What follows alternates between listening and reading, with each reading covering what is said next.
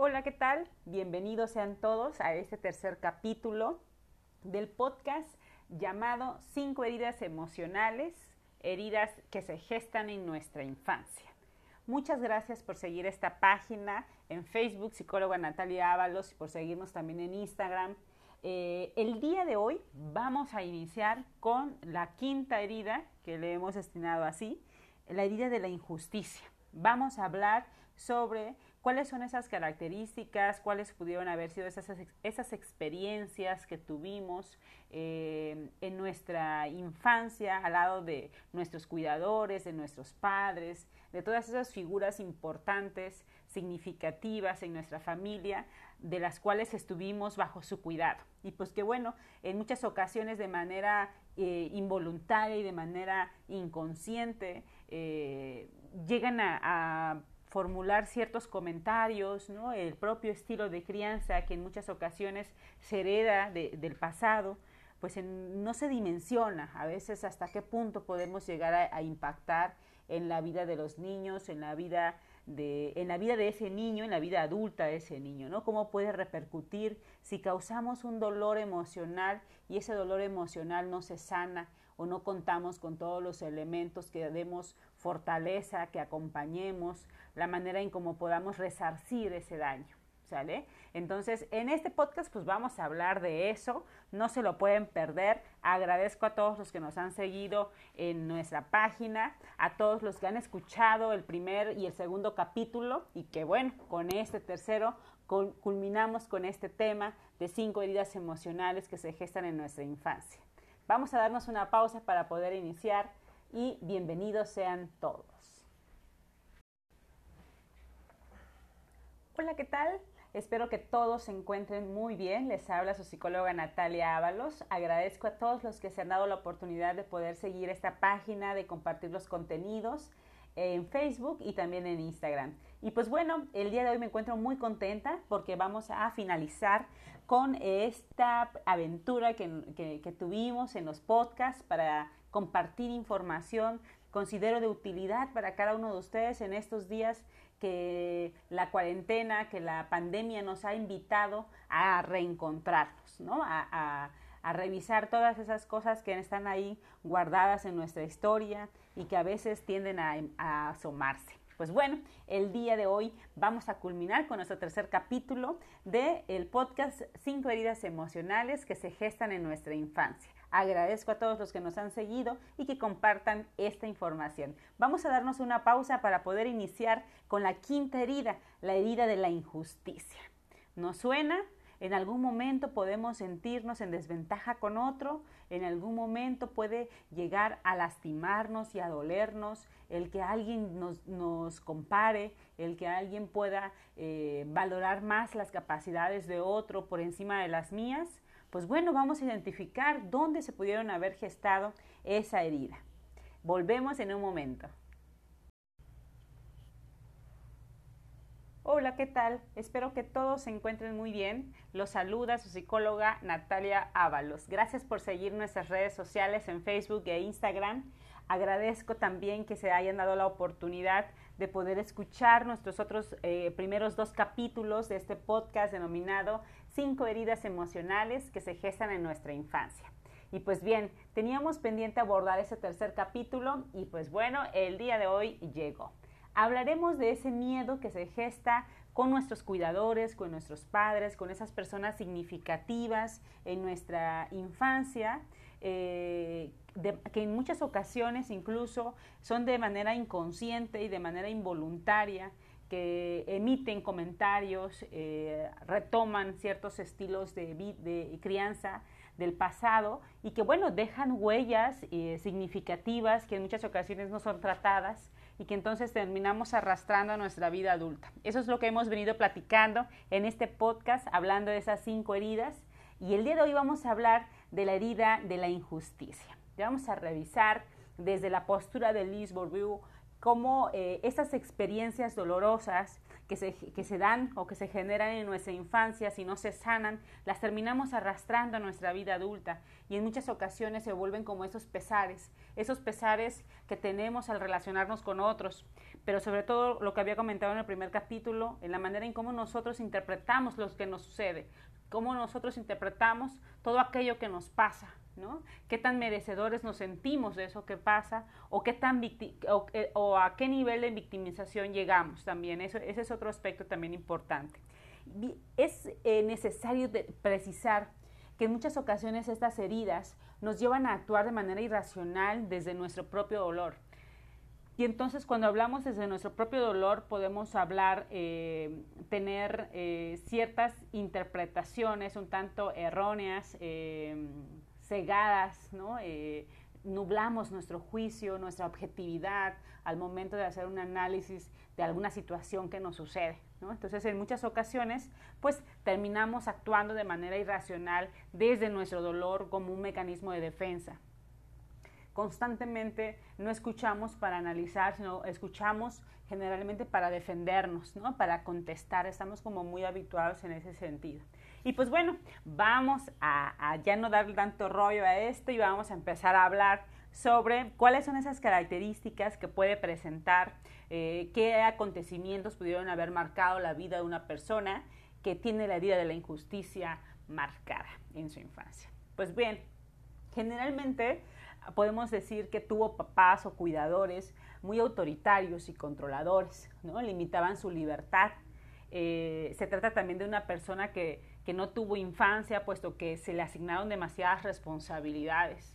Eh, se asignaban actividades que estaban, eh, que sobrepasaban la edad que tenían, ¿no? Entonces de repente como que se, se asignaban demasiadas responsabilidades que limitaban la libertad de poder vivir su infancia, eh, pues con todas las condiciones que esto amerita, ¿no? Con toda la posibilidad de descubrir un mundo desde la inocencia, desde la fantasía también un poco, sino más bien eh, estos niños que de repente, incluso hoy en día los podemos ver, ¿no? Ya eh, realizando alguna actividad laboral, ¿no? niños que, que en ocasiones tenemos nos encontramos vendiendo eh, eh, algún producto en la calle y demás. Digo, no es que eso esté mal, sin embargo, pareciera que todo su tiempo y toda su infancia eh, se centra en ser proveedor también, ¿no? En contribuir económicamente a la casa y pues bueno, dejando de fuera, dejando lejos de su alcance la posibilidad de tener la libertad de jugar, de poder socializar con otros niños de su edad, de poder eh, tener un momento donde los papás también se involucran en el juego con él, pues en muchas ocasiones eso es como eh, muy complejo, muy, muy distante que se dé. Existen también exigencias que sobrepasan los límites y así surgen sentimientos de ineficacia y de inutilidad. Cuando se le asignan demasiadas responsabilidades o actividades que sobrepasan su capacidad y su edad por la propia etapa en la que se encuentra, pues en muchas ocasiones lo primero que llega para la, sensación que experimenta el niño es de impotencia, ¿no? De, no poderlo lograr, de frustración y que además se le esté señalando que no lo hizo bien, que, se le esté señalando de por qué no piensa y no dimensiona en las consecuencias de, ¿no? Eh, generalmente el adulto en muchas ocasiones demanda demasiado del niño, ¿no? Demanda que el niño piense y razone y actúe como un adulto, desde el propio mundo del adulto. Entonces, eh, esto evidentemente nos deja en desventaja, ¿no? A los niños y, y, experimentan constantemente la sensación de impotencia, de frustración, de decir, no soy capaz de lograr eh, al final no, no alcanzo a, encontrar ese reconocimiento de papá o de mamá que, es tan necesario escuchar.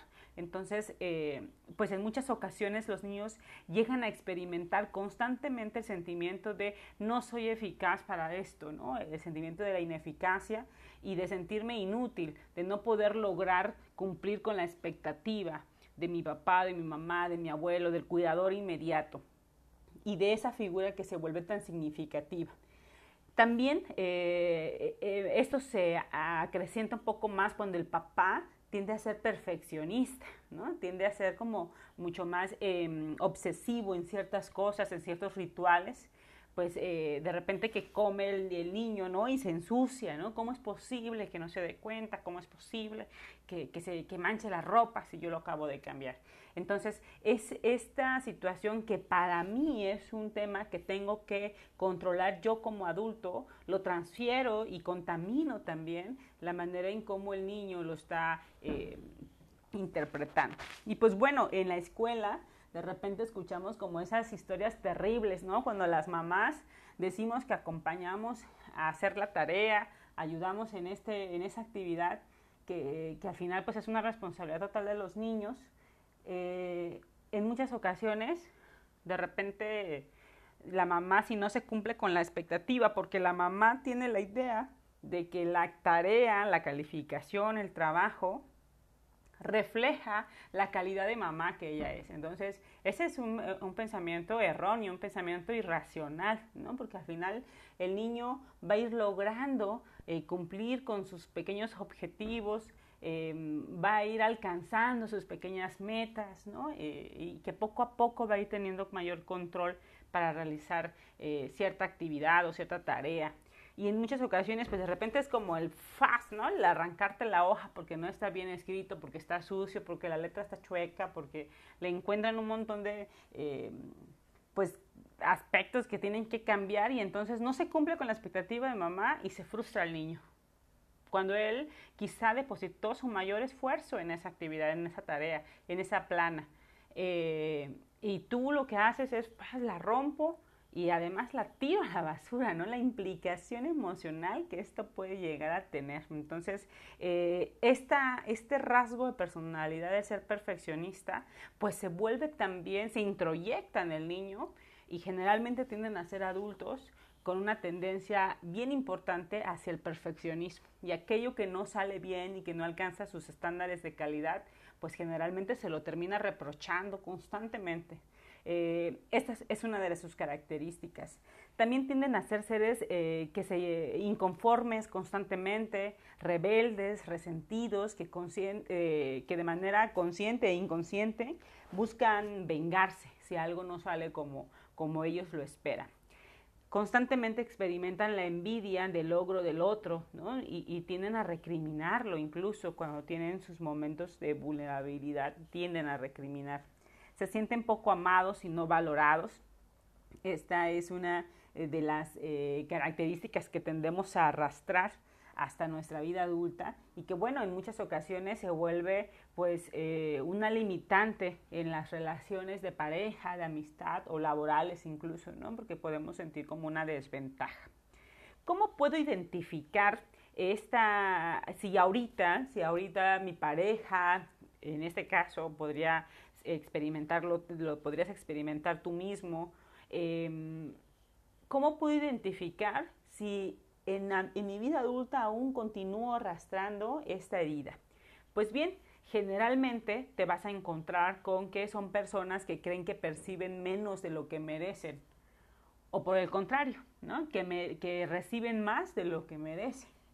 Entonces, es como constantemente esta sensación de, em, de no merezco el reconocimiento, Y no merezco eh, la vida que tengo, ya sea porque considero que es eh, mínima a comparación de lo que necesito, de lo que merezco, o lo contrario, ¿no? No he hecho lo suficiente para merecer esto. Entonces, eso es lo que se introyecta, ¿no? Cuando somos niños y entonces cuando no se sana, cuando no se eh, objetiviza ese pensamiento, pues bueno, lo tendemos a arrastrar.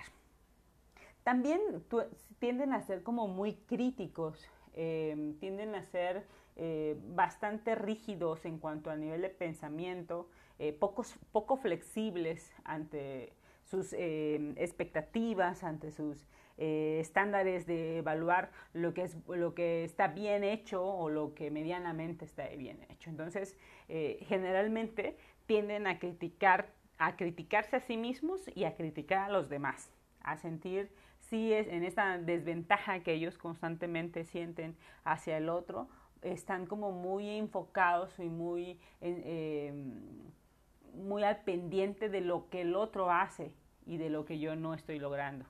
Entonces están como muy al pendiente de revisar hacia afuera, pero pocas veces a darse cuenta de todos los recursos con los que cuenta y de fortalecer esa seguridad para poder explotar al máximo esos recursos y esas capacidades que sí tiene, nada más que en su infancia no escuchó que e, el, reafirmar y el valorar de ese recurso con el que él cuenta. Y pues bien, también van a poder, em, tienden a experimentar una poca capacidad para expresar sus emociones. Eh, mencionaba hace un momento que tienden a ser como rígidos en la expresión y también en, sus eh, esquemas de pensamiento. También eso se, trasciende a la parte emocional, ¿no? No son personas como muy afectuosas ni cariñosas, mucho menos en público. Entonces, eh, esa también es otra de las características. Creen que valen más por lo que hacen que por lo que son en esencia. De, asignan su valor hacia las cosas que, son capaces de lograr o hacia la parte de todos los recursos materiales que puedan almacenar, eh, pero no por lo que en esencia, en persona, ellos se sientan capaces de hacer. Entonces, miden sus éxitos a través de todo lo que puedan materializar.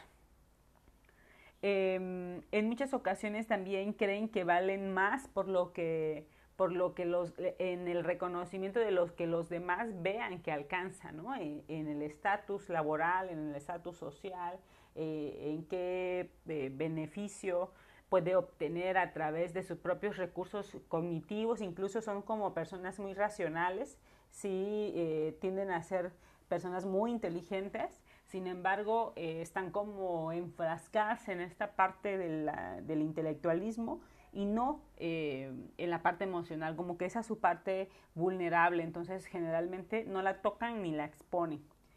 Desafían constantemente a la autoridad, justifican sus acciones en, esa, en, esa, en ese desafío, en el sentido de eh, no, no están reconociendo mis logros ni están reconociendo mis capacidades, por lo tanto yo eh, expreso mi inconformidad. Constantemente están expresando que ellos no se sienten cómodos, que algo no se les hace justo. ¿Sale? Eh, y pues bueno, si tú identificas alguna de esas características en ti o en alguna de las personas que te rodean, ¿cómo puedes ayudarla? ¿no? Porque al final ya está ahí, ya está ese rasgo de personalidad, ya está esa característica en su comportamiento. Ahora, ¿cómo puedo ayudarme o cómo puedo ayudarla? Un elemento importante es que son personas bien racionales, muy intelectuales, entonces son capaces de lograr muchos éxitos. Eh, uno de los elementos que nosotros podemos hacer es poder reforzar esos éxitos, poder reforzar constantemente estar en el reconocimiento de esa capacidad de logro que tiene. Tienen muy buena capacidad para controlarse a sí mismos, entonces ese es un elemento que podemos utilizar también pues, eh, en beneficio de su propio crecimiento.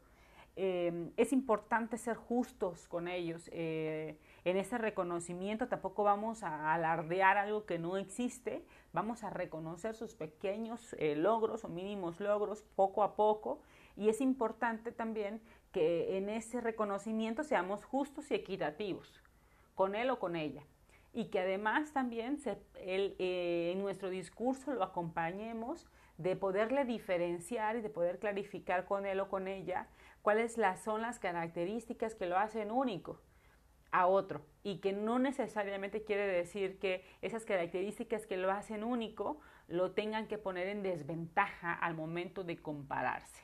Entonces, eso es un elemento bien importante.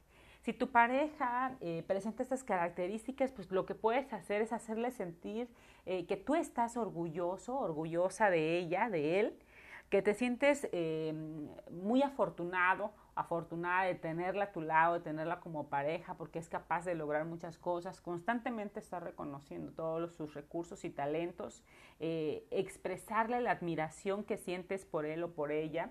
Y pues bueno, el, poder ser también en este proceso, eh, pues muy honesto, ¿no? Es decir, no, no podemos generalizar ni podríamos hablar de que en su totalidad esa característica predomina, ¿no?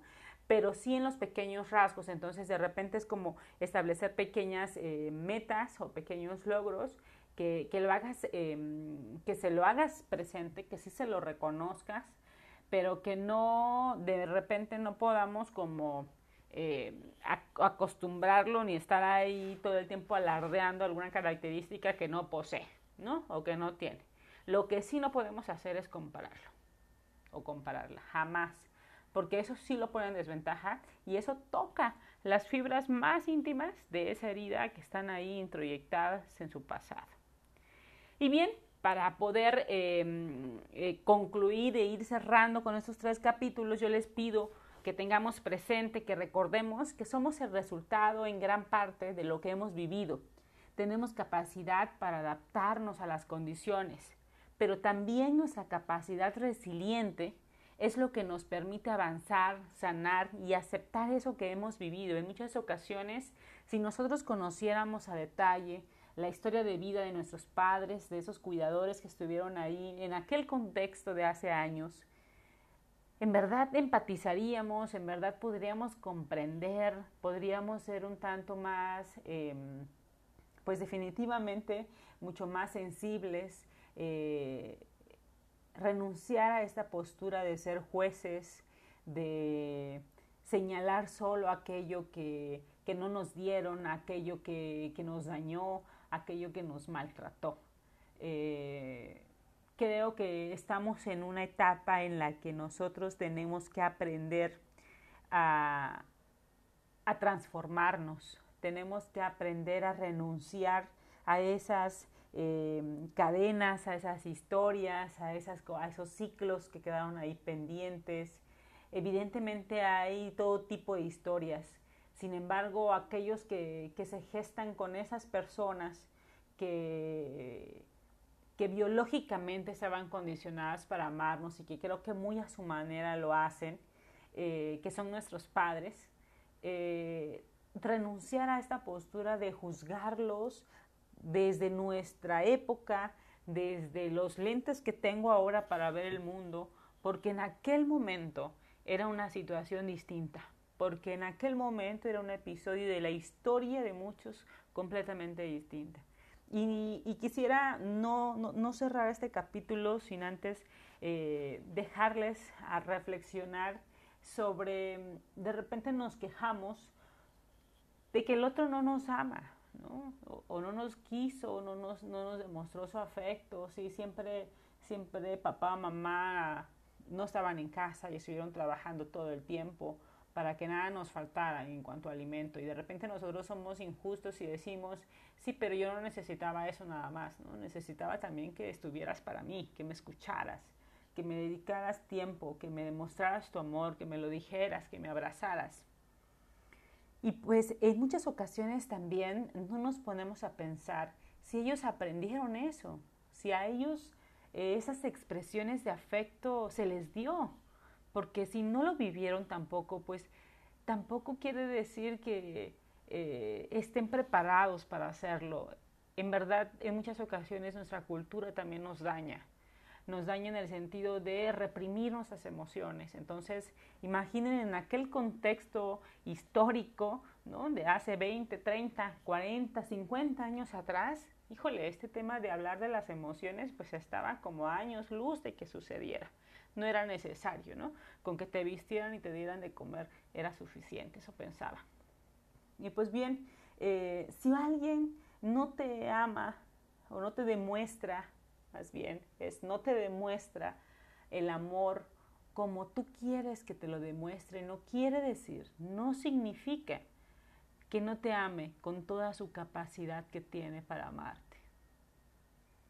Les dejo esa frase, quisiera que reflexionaran sobre esto, porque a veces, a veces no estamos preparados para expresarlo. Entonces, renunciemos a esa postura de ser jueces y de juzgar a esas personas que trataron de hacer lo que pudieron hacer y lo que estaba en sus manos. En muchas ocasiones demandamos más, pero no valoramos lo que sí tenemos.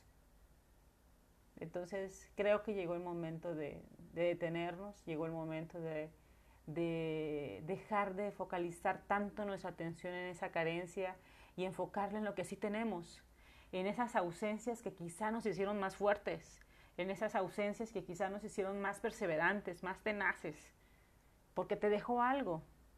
La presencia o la ausencia de una de esas figuras, ya sea papá o mamá, al final te, te enseñó algo. No serías quien eres hoy sin, sin esa historia, sin ese pasado. Entonces, yo creo que si abandonamos y renunciamos a la postura de jueces, muy probablemente encontremos más de una cosa que tengamos que agradecer. Y de esta manera nosotros trascendemos y de esta manera nosotros eh, continuamos creciendo. Y pues bueno, les dejo, les dejo este tercer capítulo, a ver, qué, a ver qué emociones despiertan y qué pensamientos despiertan en ustedes. Para mí ha sido un placer. Muchas gracias por seguir eh, nuestras redes sociales. Y pues bueno, ya les tendremos más sorpresas y seguiremos hablando y seguiremos compartiendo temas porque la única intención de esto es acercar la psicología a, la gente, ¿no? Acercar la psicología al usuario, a, que tú te puedas dar unos minutos para poder escuchar ese tipo de contenidos que te ayuden a tomar mejores decisiones, que te ayuden a reflexionar sobre esa historia de vida que traes ahí arrastrando en muchas ocasiones. Esa es la intención de generar ese tipo de contenidos y de, bueno, compartirlo con ustedes de manera gratuita, que esté a su alcance y que ustedes también puedan apoyarnos en llegar a más personas y que esta información no se quede aquí, que no, sino que alcance todavía a muchas otras personas. Y bien, me despido de ustedes. Fue un placer abordar este tema apasionante para mí eh, desde, desde mi visión ahora y con todas las historias de vida que pues bueno de alguna manera también ha trascendido y han marcado y han formado la persona que hoy soy. Muchas gracias, me despido de ustedes. Hasta luego.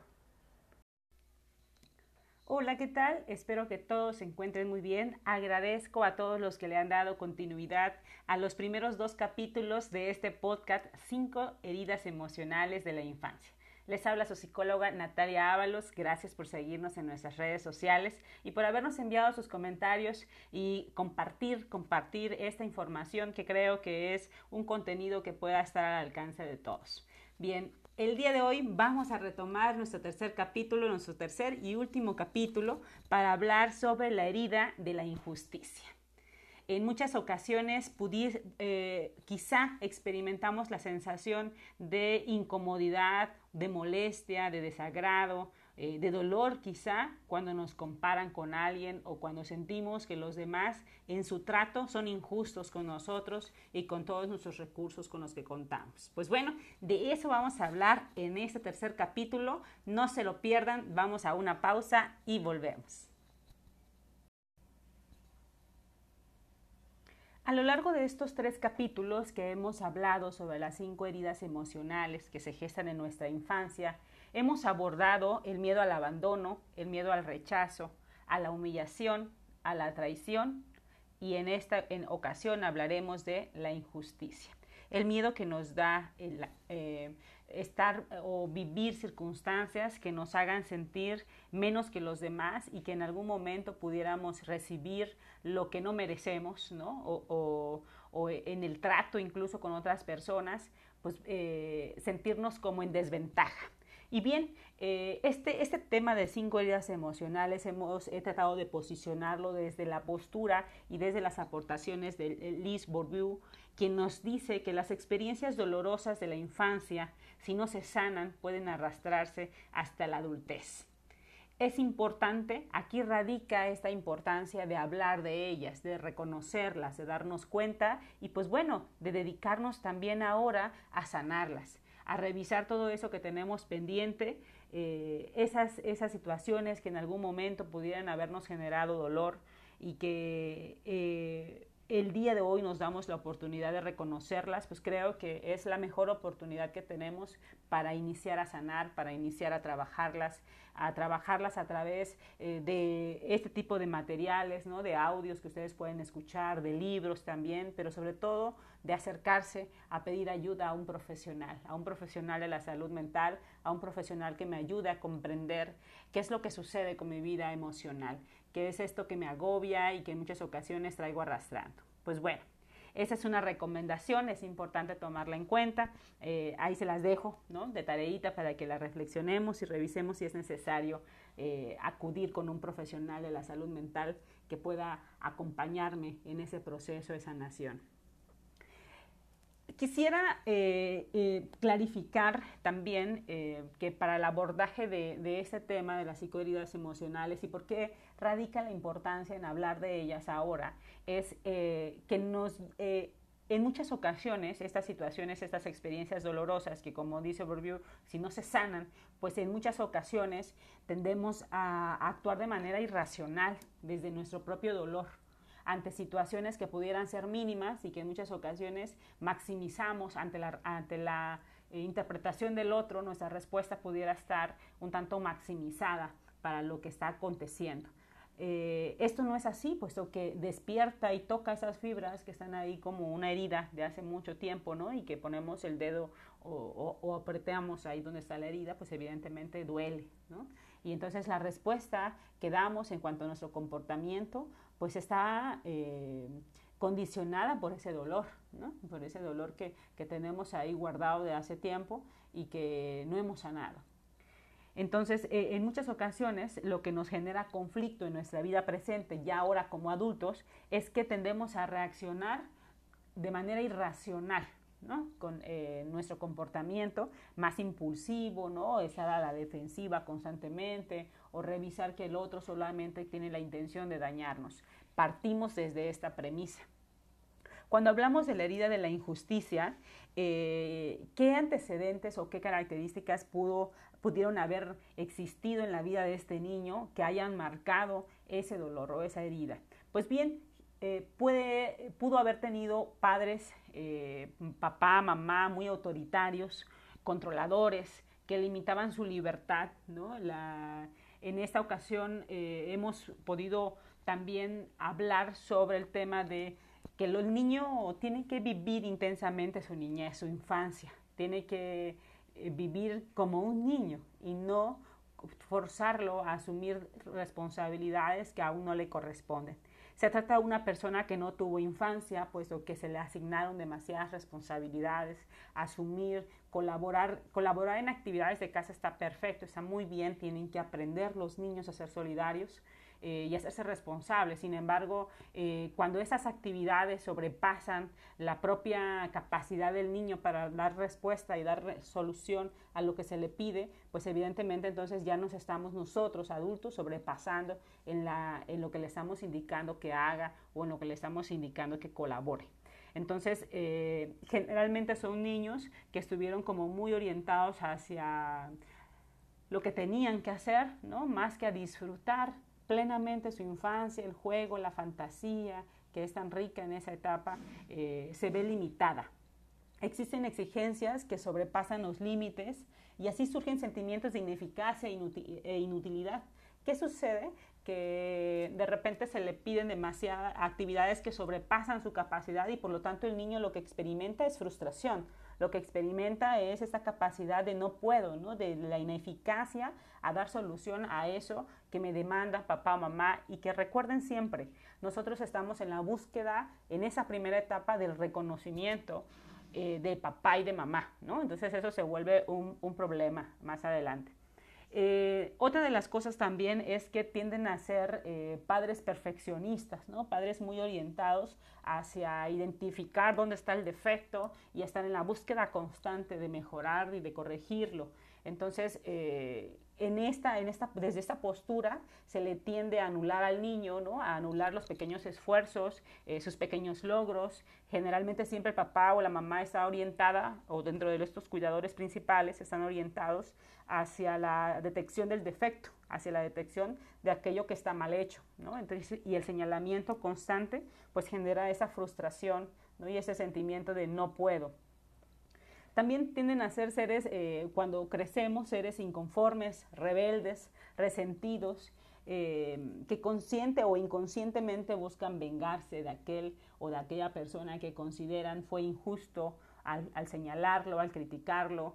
Eh, sobre alguna actividad o algún resultado, ¿no? Entonces tienden mucho a estar buscando como la venganza y esta parte pues no es nada favorable para ellos. También tienden a envidiar, a, mostrarse envidiosos ante los logros de los demás porque ellos sienten que no son capaces de lograr por sí mismos. Se sienten poco amados y no valorados. Esa es una de las grandes eh, carencias ¿no? con las que se crece. Entonces están en la búsqueda constante de este amor que pareciera ser inalcanzable, que pareciera ser nada de lo que yo haga es suficiente para poder lograr ser merecedor de ese amor. Una vez que yo identifico eh, este tipo de características, puedo sumar también a que se tratan de personas que perciben menos, se perciben menos capaces eh, que los demás o que en muchas ocasiones también eh, reciben menos de lo que merecen o por lo contrario, que, que están recibiendo más y en muchas ocasiones anulan su esfuerzo o su trabajo. Es decir, no me lo merezco, no me merezco esta vida que tengo, aunque sea una vida aparentemente muy favorable, ¿no? Para ellos, pudieran eh, ese beneficio. Se deslinda de los sentimientos, eh, generalmente tienden a ser como personas muy racionales, ¿no? muy de estar orientados hacia la cabeza, hacia organizar sus ideas y sus pensamientos y no tocar tanto la parte emocional porque es un área que le causa conflicto, es un área vulnerable para ellos, entonces difícilmente la tocan porque no quieren verse expuestos o sentirse vulnerables ante los ojos de los demás. Tienden a, criticar a los demás constantemente, sobre todo orientados hacia el error, hacia la falta, eh, hacia la carencia de algo y también muestran poca capacidad para expresar todo el amor que pudieran sentir por alguien, ¿no? Si se trata con los hijos, por ejemplo, con los propios miembros de la familia, con la pareja, esa es una característica muy común. Creen que valen más por lo que hacen que por lo que son, en esencia.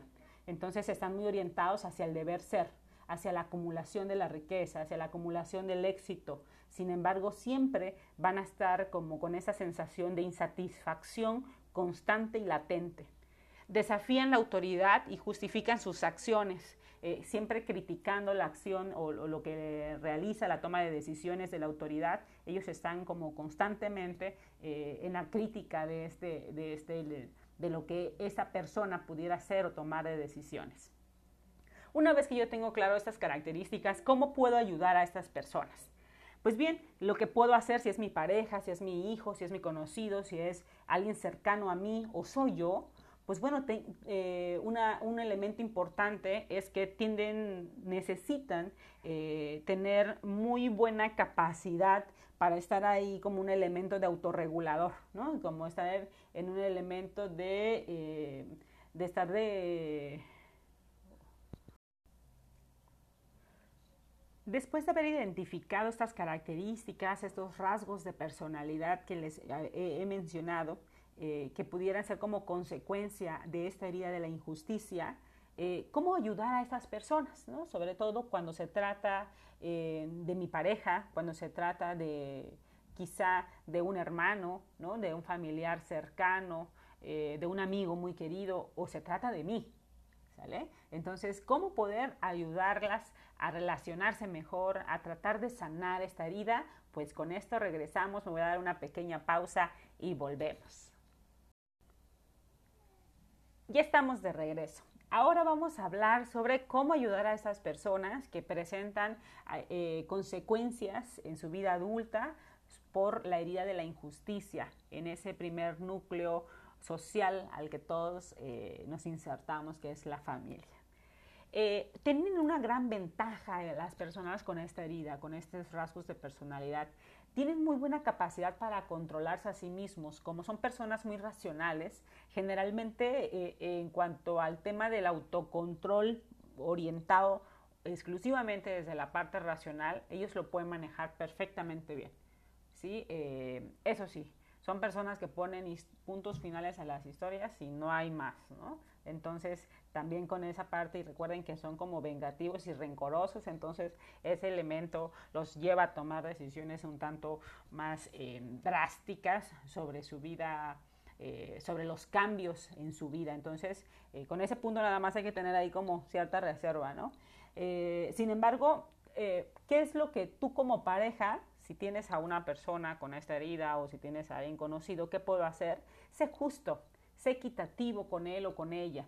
reconoce constantemente sus logros, sus capacidades, esas capacidades que tiene que lo hacen único.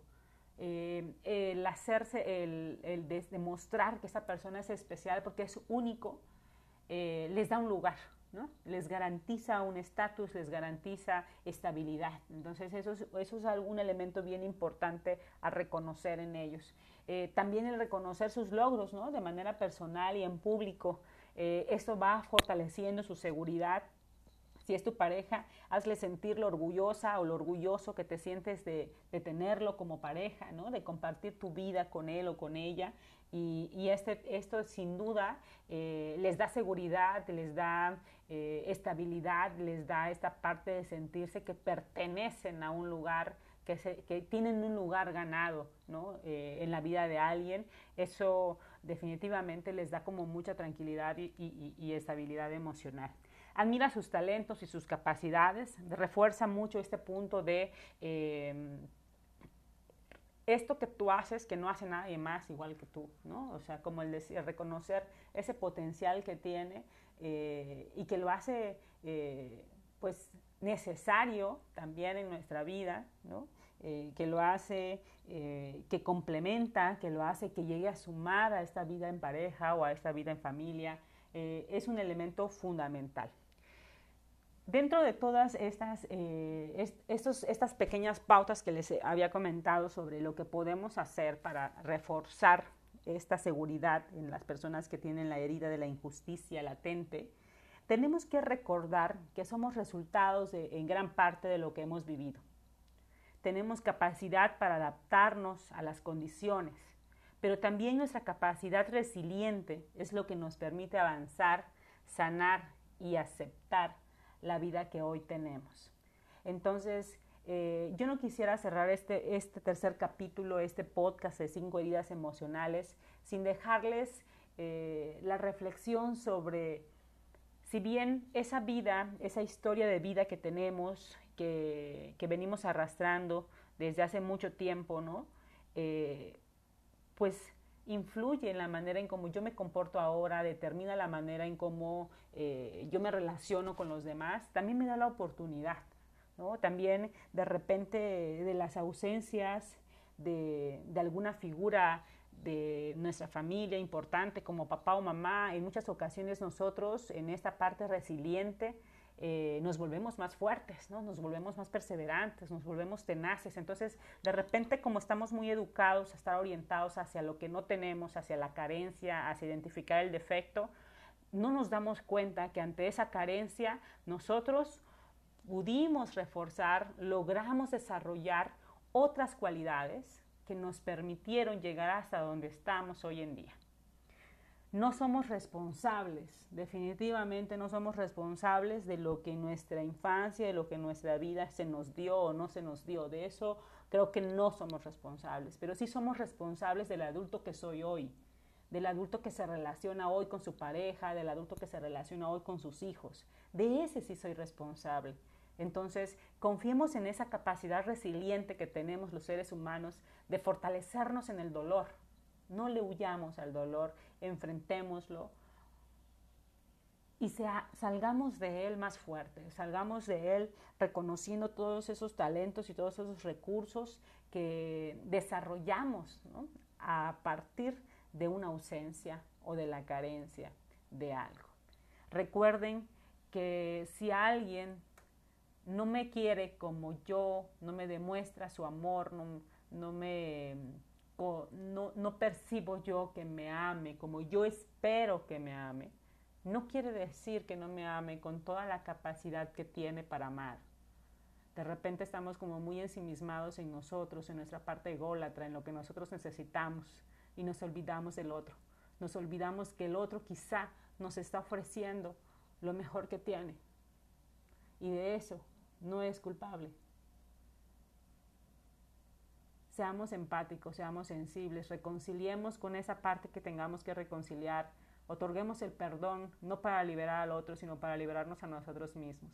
Y pues bueno, para mí ha sido toda una experiencia pues muy agradable, ¿no? El dedicarme eh, un tiempo eh, entre mis actividades para poder eh, grabar este podcast, compartir con ustedes esta información, porque confío plenamente en que después de este tiempo de, cuarentena, después de este tiempo de, la pandemia que nadie imaginó vivir, eh, es una oportunidad para los seres humanos para volver a iniciar, para volver, volver a replantearnos qué es lo que quiero con mi vida y para mi vida, y qué es lo que quiero y qué es lo que soy capaz de ofrecerle al mundo.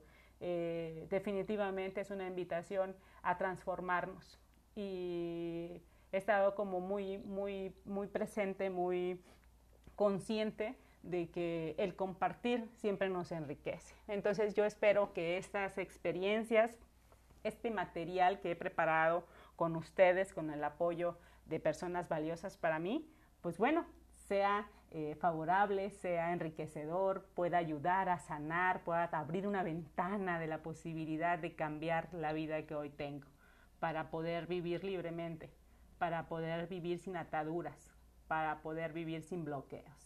Les ha hablado su psicóloga Natalia Ábalos y sigan nuestras redes sociales, compártanos sus opiniones, sus preguntas, sus dudas. Créanme que me doy el tiempo para contestar. Eh, y compartan esta información, por favor, porque puede haber personas a las que también les sea de mucha utilidad. Nos vemos y nos saludamos, esperamos a través de nuestra página y en algunas transmisiones en vivo. Así que síganos, por favor. Muchas gracias. Hasta luego.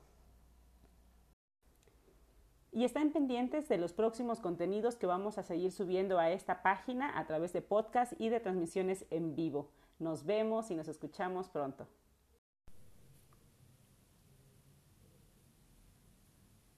Hola, ¿qué tal? Les habla su psicóloga Natalia Ábalos y pues bueno, en este podcast hablaremos de un tema fundamental y que creo que muchos nos, hemos cuestionado cuando estamos en una relación dependiente. ¿Cómo recupero ahora mi independencia emocional después de una ruptura? No te lo pierdas, de esto hablaremos en este podcast en un momento.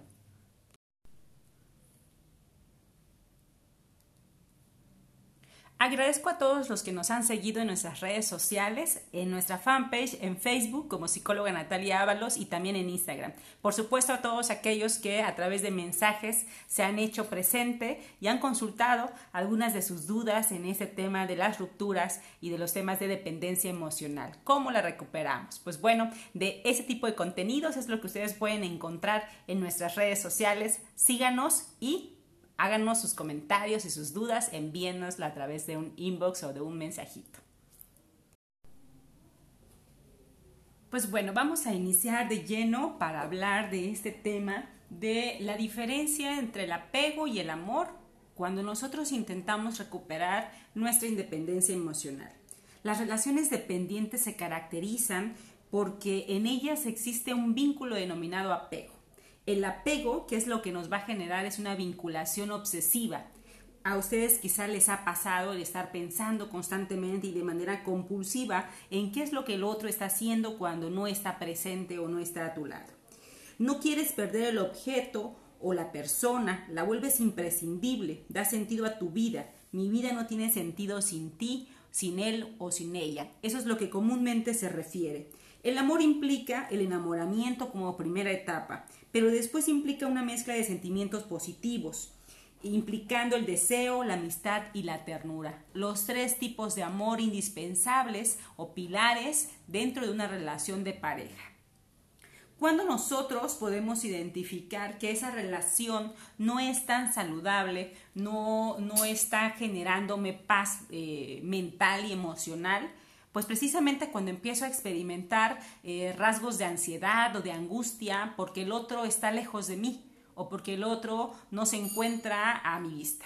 También cuando veo que se conecta o que está en línea con otra persona y que no está chateando o hablando conmigo. E, esos son como los primeros síntomas que nosotros podemos identificar. Cuando empezamos a revisar si eh, el tipo de contactos o las personas que tiene como sus contactos, con quién tiene mayor comunicación. Ahí podemos identificar claramente si eso nos está provocando dolor, si eso nos está provocando angustia, pues revisar cuál es la relación que nosotros estamos entablando con esa persona. Entonces tenemos que diferenciar cuál es el, cuándo es apego y cuándo es amor.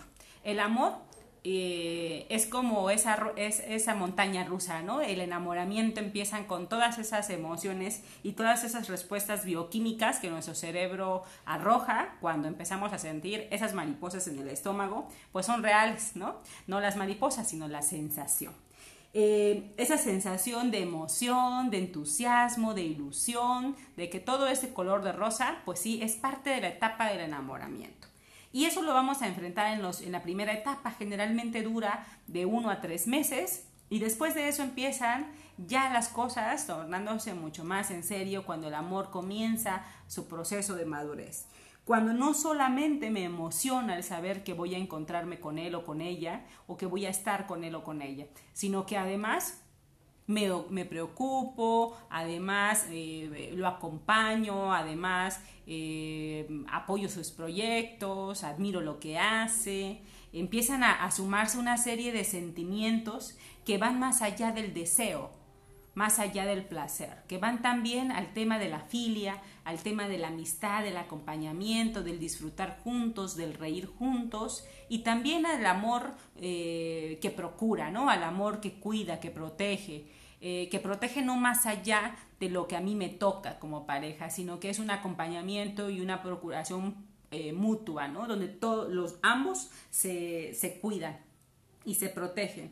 Eh, esos elementos, esos otros sentimientos positivos que se van integrando en esa relación, es cuando nosotros estamos hablando que la relación está madurando, que el amor está madurando en esa relación de pareja cuando ya no solamente es la subida de la montaña rusa, sino cuando ya encontramos ese, ese, ese riel que ya es estable, ¿no? donde ya no estamos ni de cabeza ni bajando a máxima velocidad, sino ya a una velocidad donde nos vamos acompañando y donde nos, nos permitimos disfrutarnos es importante tener presente que no puedes depender de nadie para ser feliz. Cuando nosotros decimos, ¿y qué va a pasar con mi vida si él o ella ya no está, cuando él se vaya, cuando ella decida terminar la relación? Pues evidentemente estamos hablando de que le estoy otorgando al otro eh, la posibilidad de hacerme feliz o de no hacerme feliz.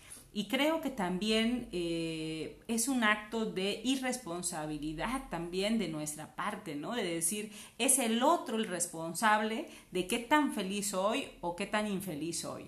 Es asumirme en una postura de pasividad donde no asumo con valentía eh, hacerme cargo de mis emociones y hacerme cargo de lo que yo soy y hacia dónde quiero ir cuando pues me guste o no, me victimizo, ¿no? Cuando asumo ese, ese rol de pasividad, de pobrecito, pobrecita de mí, que la van a dejar desamparada o que lo van a dejar desamparado, que la otra persona, eh, a veces, pues en muchas ocasiones sucede, ¿verdad? Que conocen ya a alguien más y que intentan tener una relación aparte, ¿no? Entonces, eh, generalmente el que se queda eh, vinculado, por supuesto, que es el que más va a sufrir y va a asumir, quedarse en esa primera postura, ¿no? En la postura de, ser víctima y de ser que lo que sucede en su vida es consecuencia de lo que los otros han dejado de hacer o le han, han querido retirar de su vida. Ninguna relación te dará la paz que tú no hayas formado en tu interior bastante fuerte esta frase, pero la tenemos que aplicar. Al final, yo existía antes de ti, yo existía antes de tener esa relación. Por lo tanto, mi vida continuará, será difícil, será complicada al principio, lloraré la pérdida, enfrentaré el duelo. Sin embargo, va a pasar, todo pasa, nada permanece. Los momentos de felicidad en la relación tampoco permanecieron, por eso me llevaron a la ruptura. Entonces el, momento del dolor, la etapa del dolor, también pasará. No nos neguemos a, enfrentarla. El apego esclaviza. Eso es algo que tenemos que tener presente. Eh, al esclavizarnos, ¿qué nos va a qué, es lo que, a, dónde nos va a llevar? Pues nos va a llevar a perder nuestra dignidad, a perder nuestro autorrespeto, a violentar esos límites, esos principios que nosotros teníamos quizá y a olvidarlos con tal de vivir en la vida de otra persona. Cuando alguien no te quiere, cuando el amor no es recíproco, hablamos de que y tú quieres permanecer ahí, hablamos entonces que esa relación está basada en el apego, no en el amor. Cuando alguien obstaculiza tu desarrollo profesional o personal, limita tu autorrealización, definitivamente ahí no hay amor, ahí hay apego. Cuando alguien violenta tus principios, el amor no está por encima de tu dignidad y de tu, tu autorrespeto. Es algo que tendrías que poner en una balanza y revisar hacia dónde quieres ir y hacia dónde quieres dirigir tu vida. Si en la relación en la que estás la empiezas a padecer y estás sufriéndola porque ves que del otro lado no hay, el amor no es recíproco, pues entonces tienes que retomar todos tus recursos y todo lo que tienes ahí, todo lo que has depositado y empezar a tomar tu independencia, a poder trazar tu propio camino, el camino que tenías antes de esa relación. La diferencia es que has aprendido. ¿Qué, llegó a, darte? ¿Qué llegó a, ofrecerte esa relación en tu vida? Pues definitivamente a aprender lo que a partir de ahí ya no vas a permitir y no vas a permitirte vivir. ¿Cómo saber si tengo apego hacia alguien? Si necesitas a ese alguien de manera obsesiva, tienes apego. Limitas tu libertad, prácticamente dependes de él como si fuera tu amo. Definitivamente entonces es apego. El apego te lleva a asumir a esa persona como una necesidad imprescindible. No dejas de realizar las cosas que tú querías, tus planes, y ya no solamente renuncias a tus planes personales por empezar a construir juntos, porque de eso se trata la vida en pareja, sino definitivamente a construir los de él o los de ella nada más, ¿no? Entonces ahí sí tendríamos como que revisar hacia dónde, hacia dónde estoy encaminando mi relación y mis vínculos afectivos. ¿Cuántas veces nos ha pasado esto? Sí tendríamos que revisar. ¿Sabes entonces qué es lo que pasa? Te estás dando demasiada importancia a alguien a quien le da igual si te lastima o no te lastima. Fuerte, sí, y de repente llega como vale de agua fría el darnos cuenta, porque la verdad no se escucha, la verdad se evidencia en los actos de las personas las promesas de cambio, la eh, eh, disposición a decir que las cosas van a ser diferentes a partir de ahí, a partir de una disculpa o a partir de un perdón. Si eso no lo vemos reflejado en los actos de las personas, entonces no hay voluntad de cambio. Entonces nos estamos autoengañando. Tendríamos que revisar. ¿Se puede amar de manera desapegada? Claro que se puede amar de manera desapegada. ¿Cómo lo hago? No asumo la presencia del otro en mi vida como indispensable. Saber que mi vida continúa con él o sin ella. Que soy dueño de mis intereses, de mis planes, de mis pensamientos. Que puedo retomar todo eso que a mí me interesa, todo eso que yo había eh, planeado para mi futuro. Ahí continúa, solo cambiaste de dirección. Puedes retomarlo.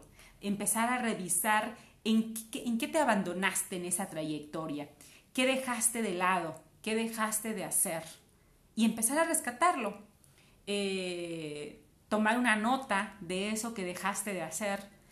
Hablamos desde el primer plano, ¿eh? desde la parte física. En tu autocuidado, ¿qué dejaste eh, en el olvido? ¿Qué trayectoria querías, qué planes tenías y que renunciaste a ellos o que los dejaste en pausa? Pues hay que retomarlos desde cuidar mi alimentación, realizar mi actividad física, frecuentar a esos amigos que tenía y que dejé de frecuentar o a esas amigas que dejé de frecuentar. Si son tus amigos verdaderos, van a estar ahí esperándote, esperando a que tú quieras ver la realidad tal cual como es. Y que dejes eh, eh, pues esta este juicio nublado que de repente llega a posicionarse en nosotros cuando nos involucramos en una relación dependiente cuando nos obsesionamos en una relación donde el amor no es recíproco, porque lo que no nos suelta es precisamente ese pensamiento obsesivo que está ahí de convencernos que podemos cambiar al otro o que podemos cambiar el fin de esa relación. Entonces, sí tendríamos que revisar desde esas pequeñas pautas, ¿no? La actividad física, yoga, eh, qué tanto me cultivo, lecturas que me agraden, el empezar a salir con esos amigos, escribirles, pedir disculpas si tengo que pedir disculpas y retomar, retomar mis relaciones sociales. Respeto mi individualidad, sé que dentro de mi, de, mi, día yo tengo planes y esos planes los tengo que cumplir y darme un espacio para, para los planes de la pareja, ¿no? pero si yo deposito todo mi tiempo eh, a la disponibilidad del otro, pues entonces estoy renunciando a mí. Y el mensaje que estamos enviando es un mensaje equivocado. Explota tus pensamientos y piénsate. Cuando narré esta frase, quiero que tenga la misma implicación que tuvo en mí cuando preparé el material para este podcast. Piénsate, recupérate, piensa qué necesitas, qué quieres, hacia dónde quieres ir y priorízate. Eso es amor propio. Por ahí se empieza a cultivar el amor propio. Cuando empezamos a preguntarnos, ¿qué quiero yo? Dejar de preguntar qué quiere el otro. Si yo quiero recuperar mi, mi autonomía, mi independencia emocional, debo de renunciar a pensar en qué necesita o qué quiere el otro y empezar a priorizarme y revisar qué quiero, qué pienso y qué necesito.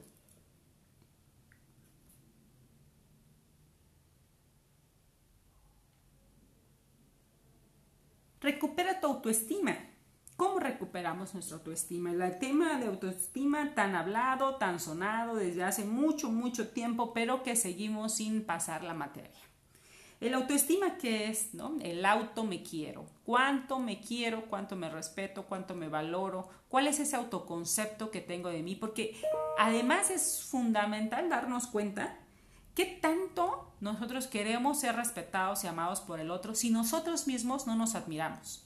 Si nosotros mismos no reconocemos nuestros talentos, entonces ¿cómo pretendemos que el otro nos admire? ¿Cómo pretendemos que el otro, si el otro no hace el mínimo esfuerzo para estar con nosotros y nosotros estamos ahí como en bandeja de plata, olvídenlo, porque no nos asignan valor. En el caso de las mujeres en especial, pues bueno, ¿qué creen? El hombre es un animal de cacería. Entonces, mientras más esfuerzo y más trabajo le cueste la conquista de la, chica, pues por supuesto que empieza a tener, asignarle mayor, mayor eh, valor porque implica un reto mental. Pero si pensamos como mujeres en la manera en cómo el hombre lo afronta, estamos en un canal completamente equivocado y no estamos llegando el mensaje que nosotros queremos transmitir. Cuando nosotros queremos facilitarnos el camino, para ellos es restarle el valor a ese, al mérito que puede tener la conquista. Entonces ahí estamos como en el, en el plano equivocado. Y en el caso de los hombres, cuando el hombre deja de hacer cosas por sí mismo y deja y se abandona para estar a la, merced de lo que su chica o la novia o la pareja, la esposa necesita, pues entonces empiezan a carecer y a perder la admiración y el valor que nosotras teníamos hacia ellos. Entonces, fíjense cómo estamos en planes distintos, ¿no? Recupera tu autoestima, es un elemento fundamental. ¿Cómo puedo recuperarla? Renuncia a la sumisión. Recupera la prioridad de ti misma o de ti mismo. Aprende a decir que no en la relación. Aprende a decir que no con todo aquello con lo que no estés de acuerdo, que no te parezca o que no quieras. Simplemente que no quieras. Marca límites. Defiende tus derechos. Sea asertivo. Expresa de manera clara y puntual lo que piensas y lo que sientes. Reserva un espacio para ti, un espacio donde si quieres jugar videojuegos, si quieres dormir, si quieres escuchar música, si quieres salir a caminar, a correr, si quieres salir a la carretera, hazlo, regálate esos espacios para ti y di que en ese momento ella o él no tienen cabida, no hay espacio. ¿Por qué? Porque estás rescatando tu individualidad. Puedes recuperar, aquí viene la buena noticia, puedes recuperar tu independencia emocional aún estando en la relación ni siquiera implicando una ruptura. Por supuesto que esto implica un reto mental y emocional que tienes que asumir con responsabilidad, pero es posible. Cuando la relación no se ha tornado utilitaria y abusiva, es posible. La asertividad nos va a permitir eliminar de tu mente el miedo a quedar mal y el miedo al qué van a decir el miedo a enfrentarte a estar contigo mismo o contigo misma, porque el miedo a la soledad significa eso, encontrarnos con nosotros mismos. Elimina el miedo de hacer sentir mal a la otra persona cuando sientas que tus principios no son respetados. Eso es bien común cuando hablamos de relaciones dependientes. Es que tengo miedo qué va a pensar él o qué va a pensar ella, cómo se va a sentir si yo le digo, si yo le expreso. Aguas, ¿eh? Porque ese mensaje es recibido tal cual y entonces el otro comienza a empoderarse y a utilizar, por supuesto, ese poder a su favor, a manipular completamente la situación. No permitas que nadie te manipule. Aplica la desobediencia psicológica. Ser tú mismo siempre. ¿Qué significa la desobediencia psicológica? Eso, ser tú mismo siempre, priorizarte. Si el cambio al estar con la pareja te lleva a ser una mejor persona, eso está fantástico. Pero si el cambio implica renunciar a ti, para abandonándote, para vivir solo a la merced del otro, pues definitivamente eso es esclavitud.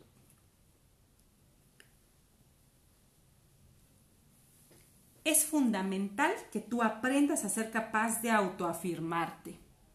¿Cómo me autoafirmo? Cuando no dudas, es que yo pienso que es así, pero no sé tú cómo lo veas, por ejemplo, ¿no? No, es autoafirmarte. Yo no necesito que el otro me, me reafirme mi opinión, sino yo me autoreafirmo.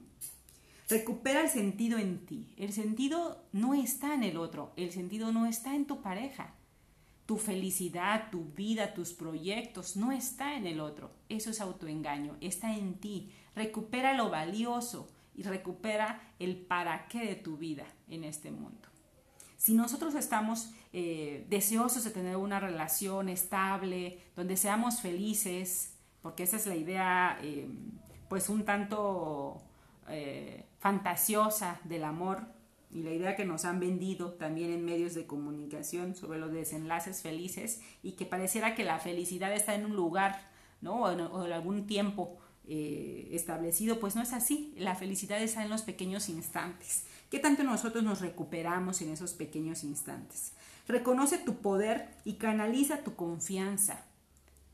En la relación no puedes abandonarte y no puedes perderte en el camino. Tienes que recuperar esa confianza que tienes para poder conocer a otras personas, para poder relacionarte con otros, para poder iniciar un nuevo proyecto o para poder iniciar una nueva relación después de un tiempo de esta ruptura. Recupera tu mirada apreciativa. ¿Qué quiere decir? ¿Qué tanto empiezas a identificar tus talentos, tus recursos positivos, todo aquello que tienes para compartir con el otro? Todo eso que hace que otra persona voltee a verte, ¿no? Porque eh, te vuelves atractivo, no solamente en la parte física, porque eso al final pues es secundario, sino más bien en todas esas capacidades que tienes para poder compartir con alguien, para que alguien desee estar contigo. Cuando nosotros empezamos a asumir el rol de sumisión, definitivamente empezamos a aburrir en una relación. Entonces es cuando eh, el que está siendo abusivo en la relación se puede tornar incluso hasta violento, ¿no? Porque proyectamos toda esa vulnerabilidad que él no es capaz de reconocer en sí mismo. Fíjese todo lo que eh, incluye, todo lo que engloba el hablar de la dependencia. Pareciera algo simple, pero no lo es, y implica un reto psicológico y emocional afrontarlo. Pero es posible. Puedes vivir una relación libre, una relación donde te, eh, el saber que lo, que lo vas a ver o que la vas a ver, identificar su nombre en el mensaje o en la llamada telefónica te emociona y te motive, no te genera angustia. Ese es un dato importante. Si ya ver el nombre en el teléfono me empieza a generar ansiedad, empiezo a sentir tensión en alguna parte de mi cuerpo, aguas, porque la emoción entonces ya se está somatizando. ¿no? en nuestro cuerpo, ya empieza a hablar a través de nuestro cuerpo. Qué tan difícil ha sido reconocerla que, no la, que la hemos estado anulando o que la hemos estado evitando y que entonces ella empieza a buscar opciones de salida. Ojo, no nos descuidemos, no nos abandonemos. ¿Es posible? Sí. Si, no, si tú en este momento te encuentras atravesando una relación dependiente, donde te das cuenta que has dejado de lado todos los límites del amor, te has abandonado, el tema del amor propio, no sabes cómo recuperarlo y que sientes que el pensamiento obsesivo eh, por estar con ella o con él te empiezan a aprisionar, pide ayuda brindar o, solicitar más bien atención psicológica es posible y es posible incluso hasta en esta etapa de confinamiento. Entonces, eh, invierte en ti, apóyate, visualízate y reconócete, piénsate, es posible. Y pues bueno, yo espero que todos estos datos y esta información haya sido pues eh, eh, de mucho valor para ustedes, que puedan compartirlo con aquel o con aquella que ustedes consideren está viviendo por esta etapa de la ruptura de una relación dependiente y que quiera recuperar su independencia, es posible. Compártanle que sí es posible. Compártanle de, de, boca en boca toda la información que el día de hoy les he compartido a través de este podcast, pero también compártanle el podcast y, háganle saber que todos los niveles de ayuda, las redes de apoyo que, con la que ellos pueden contar, que son los amigos, los familiares, por supuesto los especialistas en la salud mental, psicólogos, psicoterapeutas, que puedan brindar acompañamiento. Y pues bueno, yo espero que la información haya sido de su agrado y, y sumamente contenta por volver nuevamente al tema de los podcasts. Créanme que he estado ahí con mil actividades, pero con muchísimo gusto compartiendo este tipo de contenidos con ustedes. Y pues bueno, espero que puedan eh, revisar y escucharme a través de la página, de nuestra página en la, en la fanpage psicóloga Natalia Ábalos en Facebook. También, por supuesto, en Spotify, donde se va a compartir también este enlace. Me despido de ustedes deseando que tengan días de reflexión en este tema de confinamiento, que todos nos estemos cuidando, que todos nos estemos quedando en casa y nos estemos reencontrando, reencontrando con lo mejor que tenemos que es nuestra existencia. Les mando un fuerte abrazo y deseo que todos se encuentren muy bien. Me pongo a sus órdenes. Hasta luego. Hola, ¿qué tal? Les habla su psicóloga Natalia Ábalos y en este podcast hablaremos de los celos, el maltrato que se normaliza. ¿De dónde surgen los, los celos? ¿Lo aprendemos? ¿Tuvimos una experiencia traumática? De eso hablaremos en este podcast, así que en un momento más estaremos desarrollando este tema. Toma nota y planteate preguntas.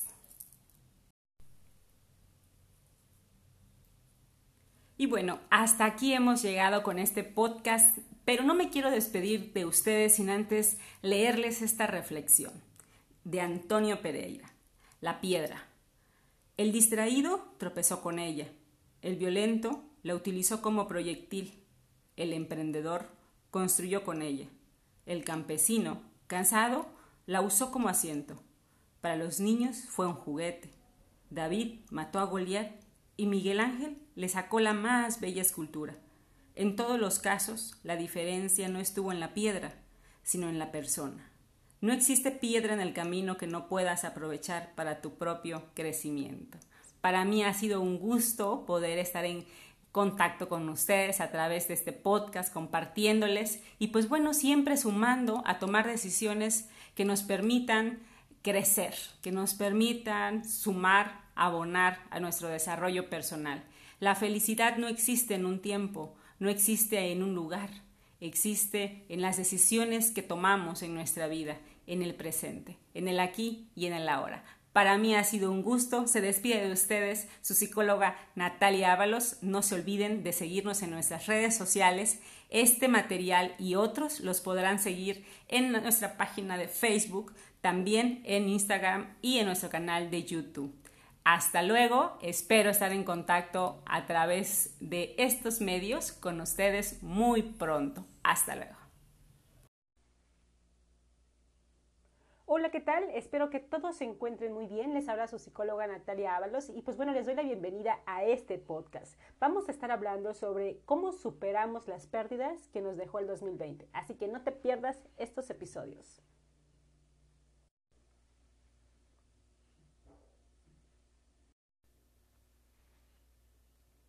Pues bien, llegamos a diciembre y hablamos de que en este tiempo es una buena época, es un tiempo para comenzar a cerrar procesos, a cerrar proyectos, a cerrar ciclos, aunque suene un tanto triviada esa frase, que no me agrada mucho, pero bueno, al final es un cierre de, de temporada, es un cierre de una etapa en nuestras vidas. Y creo que este 2020 sin duda llegó para marcar nuestras vidas de manera muy significativa quizá dolorosa para algunos, quizá de manera muy fructífera para otros. Y pues bueno, su psicóloga Natalia Ábalos aprovecha este mes de diciembre para crear estos episodios. Nos vamos a encontrar en cuatro episodios en este mes para hablar, en cuatro podcasts que vamos a estar hablando sobre las pérdidas. La primera de ellas es la pérdida ¿A cuántos de ustedes les ha sucedido que durante estos nueve meses que llevamos ya casi de confinamiento en México, pues bueno, nos ha pasado que se terminó una relación y entonces la relación se termina durante la pandemia y ahora, ¿cómo proceso esa pérdida y cómo continúo con mi vida?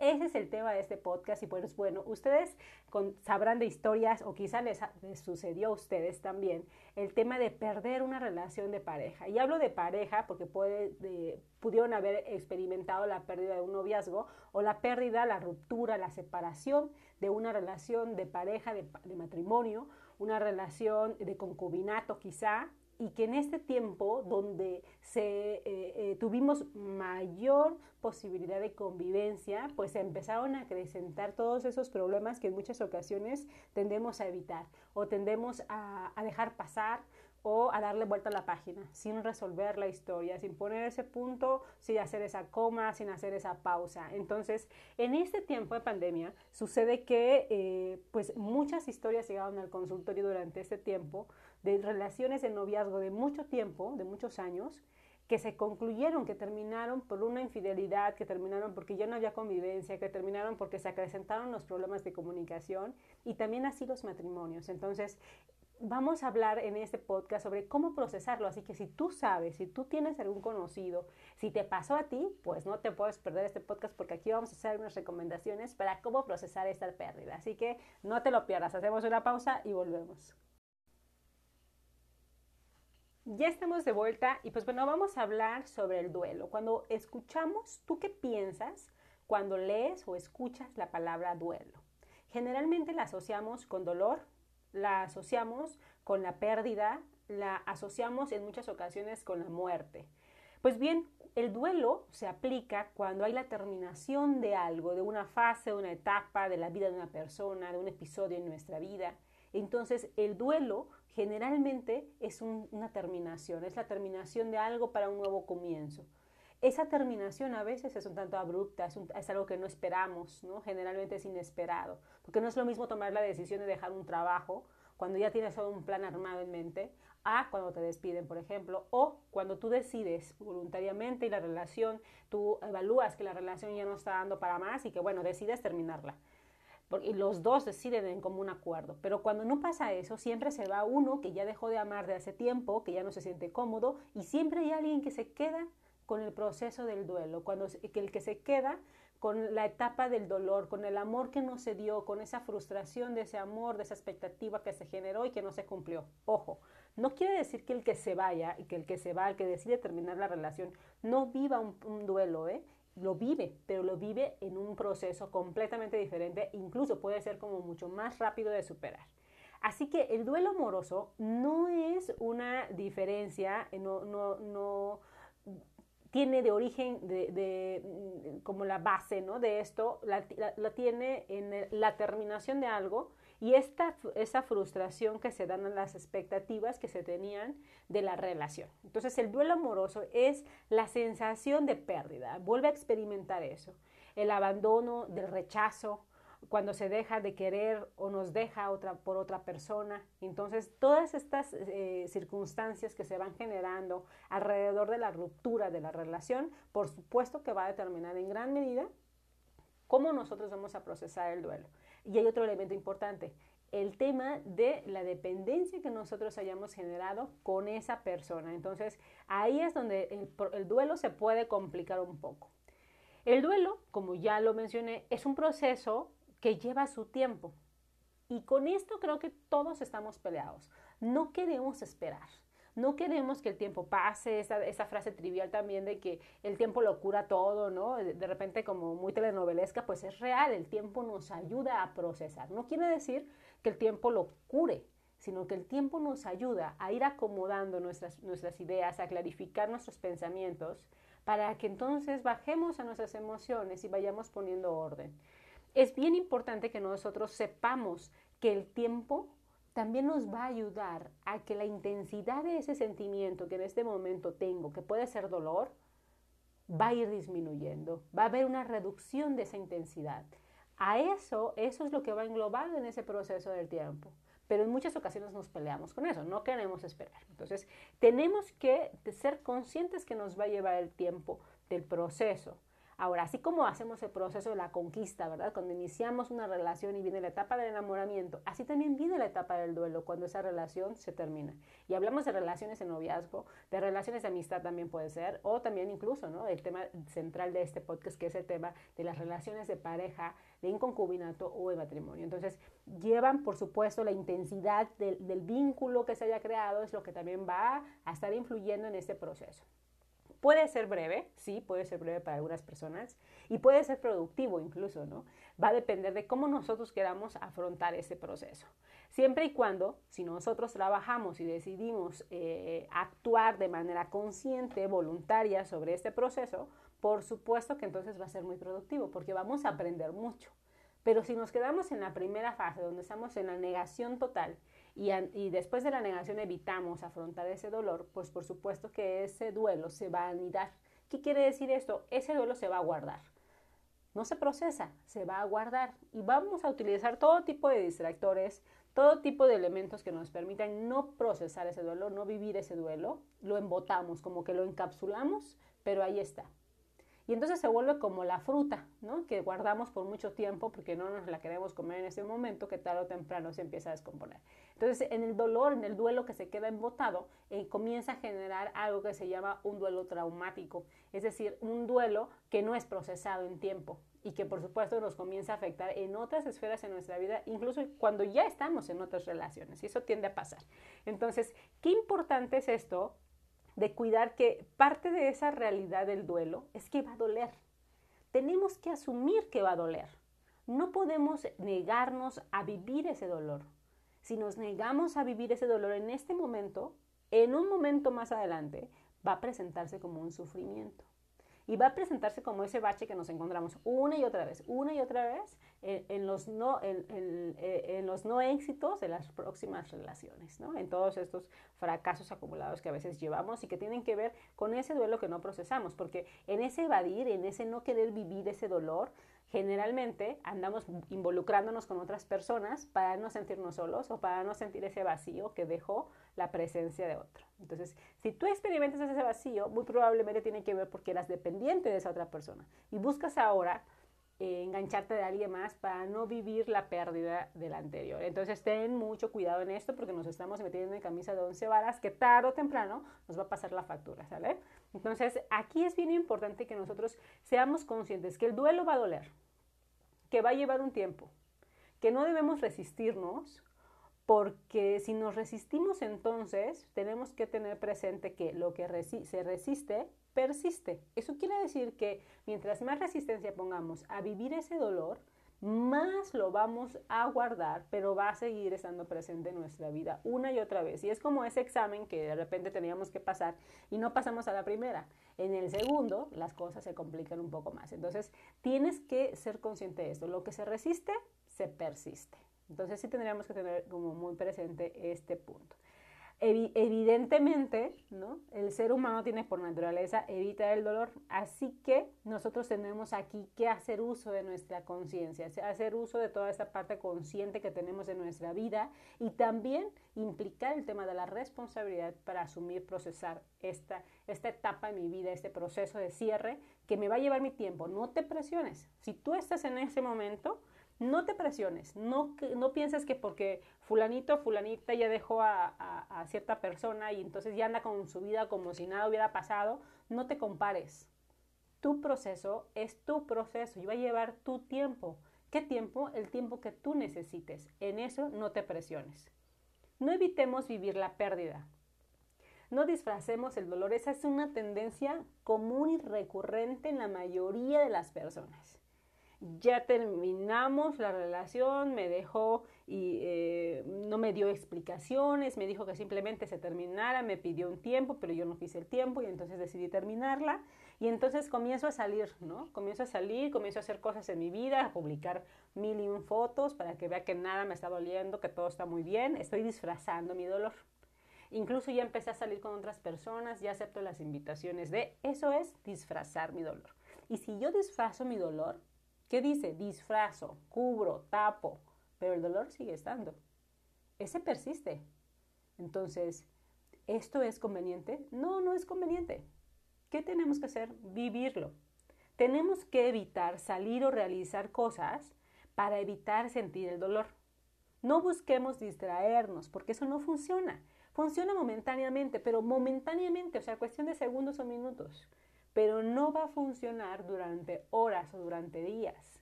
Entonces es bien importante que nosotros seamos conscientes de esto para no prolongar el proceso. Es necesario vivir a fondo este proceso, sentir ese dolor y decir, escribe, Escribe qué expectativas no se cumplieron, escribe cuánto te duele, escribe cómo es tu dolor, dónde lo sientes, en qué parte de tu cuerpo está y, qué más sientes. ¿Sientes enojo? ¿Sientes frustración? ¿Qué sientes? ¿Impotencia? ¿Qué sientes? Anótalo. Exterioriza ese sentimiento. Ponlo fuera de ti. Descubre, identifica qué es, identifica las características que tiene y, eso nos va a ayudar a ir procesándola, procesando ese sentimiento que está embotado ahí. Entonces, eso es fundamental. Es necesario hacer catarsis de todo el dolor. ¿Qué es hacer la catarsis? Hacer catarsis es expresar así abiertamente todo lo que me está generando ese sentimiento, esta emoción, esta circunstancia en mi vida. Lo expreso tal cual, ¿no? Hay un desahogo. Haz eso, haz un desahogo. Permítete realizar esa catarsis. Es necesaria para procesar el duelo. Recordemos que la intensidad del duelo, la pena o del dolor no depende de la intensidad del amor, sino del vínculo que nosotros generemos con esa persona, de la dependencia que nosotros generemos con esa persona. Mientras más dependiente seas, más dolorosa va a ser la pérdida. Pero no es imposible de superar. Ojo, no es imposible de superar. Nos lleva un tiempo, pero la superamos, ¿ok? Entonces, para que no nos encontremos ahí en la lamentación, seamos conscientes que este proceso va a pasar, que lleva su tiempo, pero que dentro de ti hay muchos recursos para procesar ese duelo. ¿no? Es, de eso no, no pierdas eh, el sentido, ¿no? No, no, no te nubles en esa, de repente, incluso en, este, pues, en todo el discurso que decimos de lo que implicó la pérdida de la relación y todos los porqués que nos planteamos, evítalos. Evita preguntarte los porqués, porque los porqués están orientados en la otra persona. Mejor pregúntate el para qué. Ahorita te comento qué sentido tiene esto. La duración del, procesamiento del duelo depende del tipo de relación, del tiempo que duró la relación y de los vínculos que se generaron. Ya quedamos claros en ese sentido y tiene mucho que ver también con qué tan dependiente fuiste. Así que si tú creías que no eras dependiente y te está costando mucho ese proceso, pues ahí está el mensaje más que claro, ¿va? El duelo duele. Vamos a partir de ese principio. Lleva un tiempo, es un proceso, está integrado por una serie de fases que no necesariamente son eh, cronológicas, sino que pueden vivirse en diversos momentos. Eh, ahí también surge, por supuesto, eh, este dolor, este duelo, surge de, la, de una experiencia dolorosa, difícil. Una vez que se acepta ese estado, es inherente que nos permitamos vivir el proceso de recuperación. Si tú aceptas que hubo una pérdida y que duele y que estás experimentando una circunstancia difícil, una experiencia dolorosa en tu vida, después de eso, que es como la cumbre del dolor de la pérdida, entonces va a venir una etapa de, cuando hay esa aceptación de esa cumbre, hay entonces una etapa de recuperación, donde van disminuyendo. Llegamos a la cumbre, es como subir una montaña, subimos a la cumbre de la montaña y entonces lo que vamos a comenzar a hacer es a descender. Todo ese dolor, en la intensidad que sentimos, comienza a descender eso es fundamental, que tengamos eso. Incluso si tú lo estás viviendo en este momento, visualízalo. Visualízalo así. Imagínate que estás en la cumbre de una montaña y que lo que va a tocar ahora va a ser descender. Eso quiere decir que el dolor más intenso ya lo estás experimentando. Y que a partir de ahí las fases que continúan nos van a ayudar a irnos recuperando como a, todo el proceso de convaleción de, este, de ese duelo, de esa pérdida, de ese dolor tan intenso, nos vamos a empezar a recuperar. Y al recuperarnos va a ir disminuyendo el dolor y van a ir aumentando los recursos, la fortaleza, todo ese amor propio que tenemos y todos esos recursos con los que tú cuentas se van a ir aumentando, se van a hacer presente. ¿Sale? Entonces confiemos en eso. También es bien importante que nosotros durante esa etapa de disminución y esa etapa de donde se va reduciendo la intensidad, aprendamos a observar y reconocer qué está pasando, la etapa de disminución. Eso es bien importante, ¿eh? porque cuando tú empiezas a identificar que ya hay recuperación, lo siguiente va a ser la solución del proceso, la resolución del proceso. Entonces, eh, debemos también tener muy claro que esto puede ser más lento para algunos o más largo o más, más eh, eh, rápido ¿no? de procesar para otros. Entonces, eso sí lo tenemos que tener ahí como muy, muy presente para que no nos generemos una falsa expectativa de cómo vamos a procesar ese duelo. La pena de amor, por supuesto, que con el tiempo va a disminuir. Debemos hacer algo productivo durante ese proceso de recuperación. ¿Qué creen ustedes que pueden hacer como algo productivo en ese proceso de recuperación? Si ya hemos hablado que es una experiencia dolorosa, pues hay muchas cosas que puedes hacer. La primera de ellas es, por favor, evita, evita estar rogando, evita estar eh, lamentándote, evita estar buscando pretextos para hablar, nos vamos a ver para que te entregue tus cosas, vamos a hacer esto, vamos a hacer lo otro. Cuando la relación se termina, lo importante es generar un... Em, esperar que pase un tiempo para volver a ver a esa persona, porque ese, la persona se vuelve como un estímulo, un estímulo que está ahí, que una vez que lo veas va a empezar a generar una serie de sentimientos en ti, de emociones y de sentimientos. Entonces, de emociones que se van a transformar en sentimientos que son los que se prolongan, ¿no? Entonces, tenemos que tener mucho cuidado con eso. Cuando la relación se termina, es fundamental dejar un tiempo, que pase un tiempo para que resuelvan lo que haya quedado pendiente, pero el tiempo ayuda a que la persona se recupere, sobre todo aquel que no, que no veía venir el tema de la ruptura, ¿no? Entonces eso es bien importante.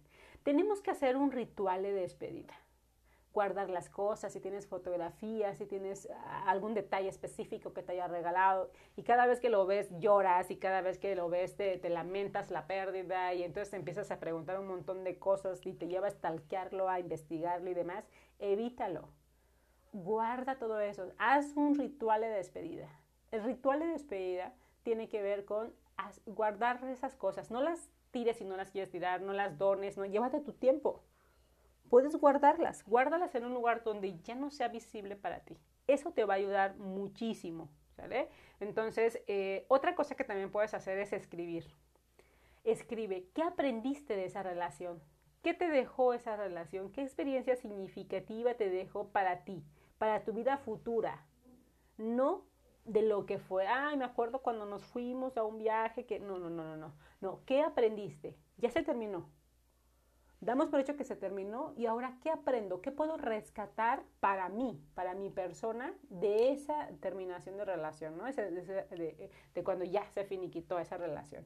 Entonces, eso es bien importante. Puedes escribirlo. Escribe, escribe qué aprendiste. ¿Para qué me pasó esto? ¿Para qué me pasó? ¿Qué, qué sentido tiene para mi vida que haya sucedido de esta manera? ¿Qué sentido tenía que esa persona se haya cruzado en mi vida en algún momento? Entonces, vamos a escribir eso. También te puedes hacer, ah, puedes hacer una carta de despedida sin que se la entregues. No se la tienes que entregar. Tienes que hacer una carta de despedida donde tú le digas lo que sentiste, lo que experimentaste, lo que eh, representó para tu vida esa relación, el tiempo que duró. Y si hay algo que agradecerle, agradecele. Y si hay algo que reclamarle, reclámale. Pero es eso, una carta de despedida que le puedas exteriorizar todo eso que no le dijiste, todo eso que se quedó en ti, o quizá todo eso que sí le dijiste y que quieres reafirmar para escuchar nuevamente o para leer nuevamente, para exteriorizarlo de ti. Eso es fundamental. La carta te va a ayudar mucho, como en esta catarsis que hemos hablado. La carta del futuro, también te puedes hacer una carta de futuro. Escríbete de 2021, diciembre de 2021, ¿cómo le escribí? ¿Cómo te escribirías? Cuéntate a ti misma cómo quieres estar para ese año. Eso también a veces nos ayuda cuando estamos perdidas o perdidos. Nos ayuda a darnos dirección. Entonces, piénsenlo. Puedes hacerte una carta del futuro cuando tú te cites cómo vas a hacer, cómo describe tu vida en ese tiempo, qué va a pasar. Eso, eso puede darte mucha guía, mucha dirección y saber que puedes visualizar un escenario mejor para ti. Eso es fundamental.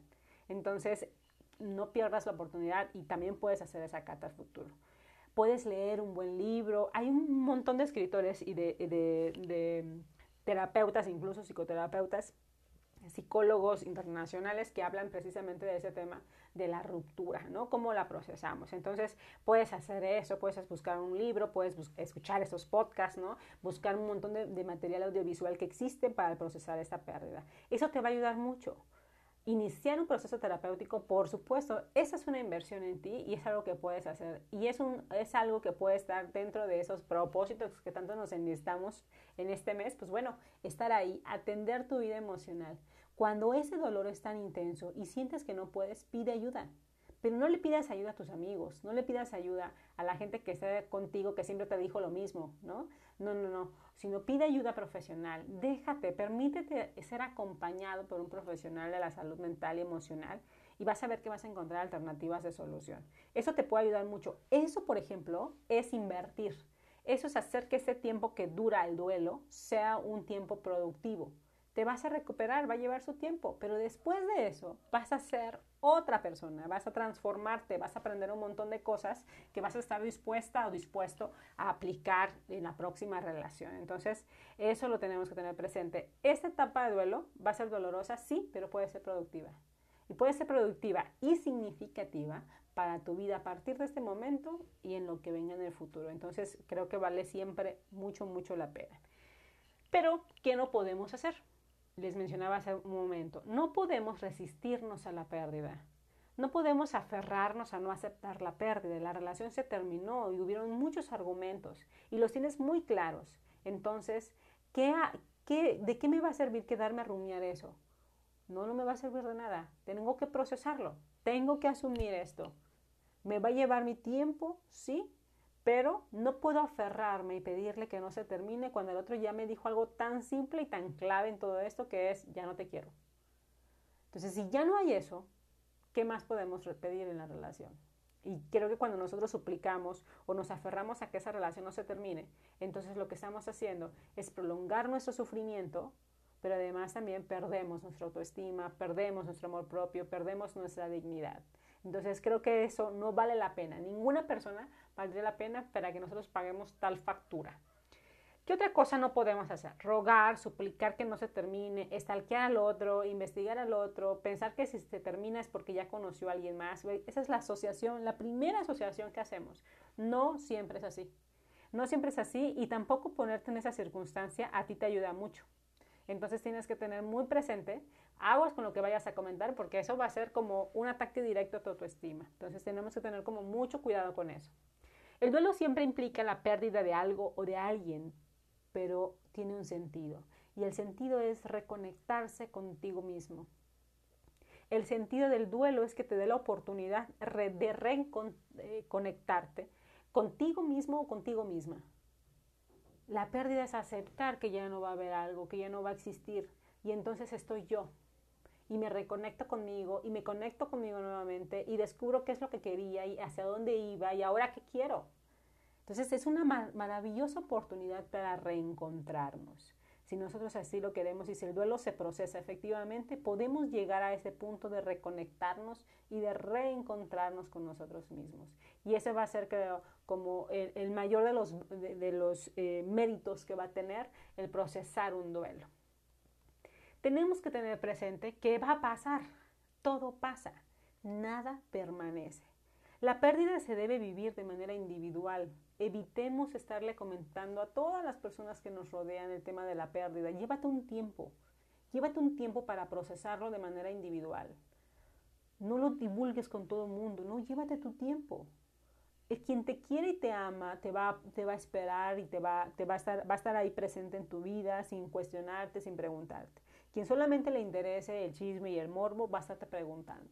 Y eso cada vez que tú lo expreses y escuches la opinión de otros te va a doler. Entonces aquí es cuando lo más importante es sí, exprésalo, pero con un profesional. Acude a, que a recibir orientación e intervención psicológica y eso te va a ayudar muchísimo. Pero también llévate un tiempo para procesarlo tú. Puedes escribirlo, puedes escuchar este tipo de materiales que te van a ayudar a comprender, a encontrar las respuestas a todos, a todos esos cuestionamientos o preguntas que te estás haciendo. Entonces, es importante tener presente que las preguntas que te hagas deben de surgir de ti y para ti, ya no en el otro o en la otra. Preguntas como el por qué están orientadas en el otro. Preguntas en el para qué están orientadas en ti. Entonces, evitemos las preguntas que están orientadas en el otro porque no vamos a tener la respuesta. Y el no tener la respuesta nos va a hacer engancharnos más de esa situación y obsesionarnos ahí con ese tema y no lo vamos a procesar. Recuerda también que la pregunta del qué es esta oportunidad que tenemos para centrarnos en nosotros mismos, poner nuestra atención en nosotros más que en el otro. Si nosotros retiramos la atención del objeto que ya no tenemos, de la persona que ya no tenemos, va a ser menos deseado. Si nosotros depositamos en nosotros esta conexión del qué aprendí, del para qué me sucedió esto a mí, no por qué me dejó él o ella, o sea, ya no estamos conectados con el otro, sino con uno mismo, me va a permitir a mí procesar y encontrar esas respuestas, porque todos los qué y los para qué están en ti. Así que van a tener esas preguntas, van a tener respuestas y entonces ya no va a haber necesidad de seguir planteándonoslas, ¿sale? Entonces es bien importante que tengamos presente esa pauta. ¿Qué se aprende con el tiempo después de una pérdida, después de un duelo? Se aprende a reconectarse con uno mismo, a autoconocerse, a autorreconocerse incluso, a apreciar el valor del tiempo invertido en ti mismo o en ti misma empiezas a saberte valioso o valiosa, empiezas a reconocer que vale la pena invertir en ti, en cuidarte, en protegerte, en amarte, apapacharte, ¿por qué no? Se aprende a reconocer ese enorme valor que tiene el amarse a uno mismo. Descubres que eres valiente, que eres resiliente, que eres capaz de salir de la adversidad, que eres capaz de vencer tus propios miedos incluso, que estás completo o completa, en especial, aprendes a amar sin depender. Y creo que con eso ya ganamos. Con eso ya ganamos. Así que yo espero que esta información sea de gran utilidad para ustedes, que si conocen a alguien, le recomienden el podcast, se lo puedan compartir y lo escuchen. Recuerden que su ciclo Natalia Ábalos les comparte este tipo de contenidos para que seamos cada vez más una eh, comunidad que aprenda a relacionarse de manera saludable, que aprenda a amar sin apegos, que aprenda a amar sin dependencia, para evitar el sufrimiento por el amor.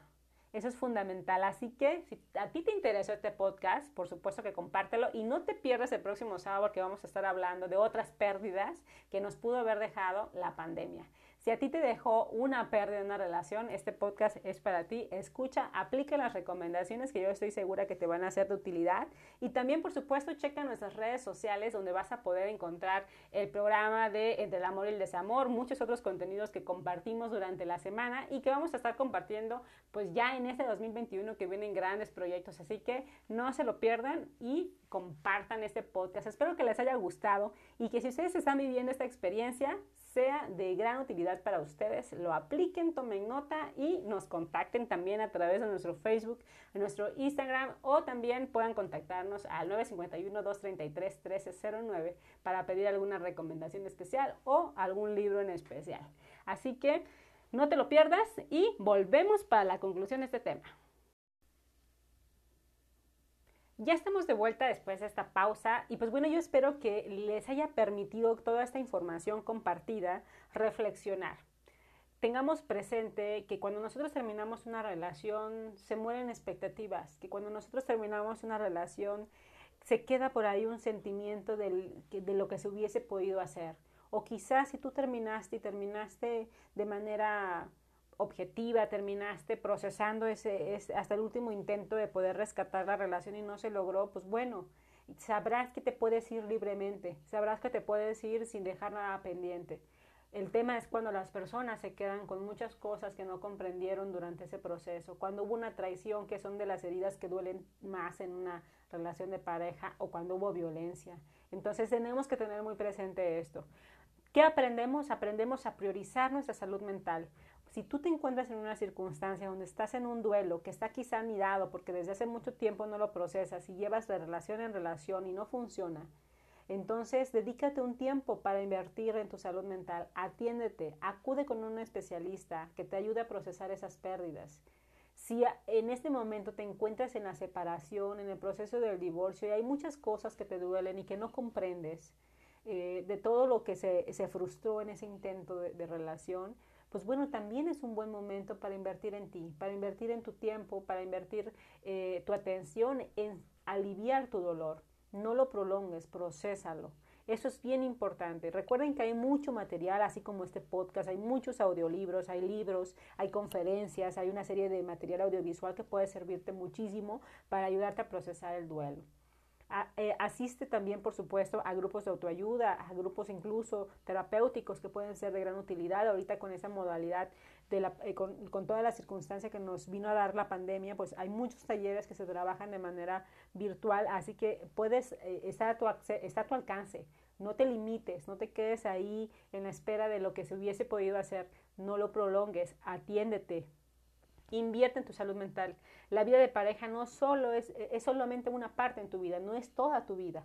Así que no te abandones, cuídate mucho y por supuesto que encontrarás mucho material como este que yo espero sea de tu utilidad y que también lo puedas compartir con otros. Para mí fue un gusto eh, estar con ustedes en este podcast. Y pues bueno, no se pierdan los próximos episodios porque vamos a estar hablando de las otras pérdidas que nos dejó también la pandemia.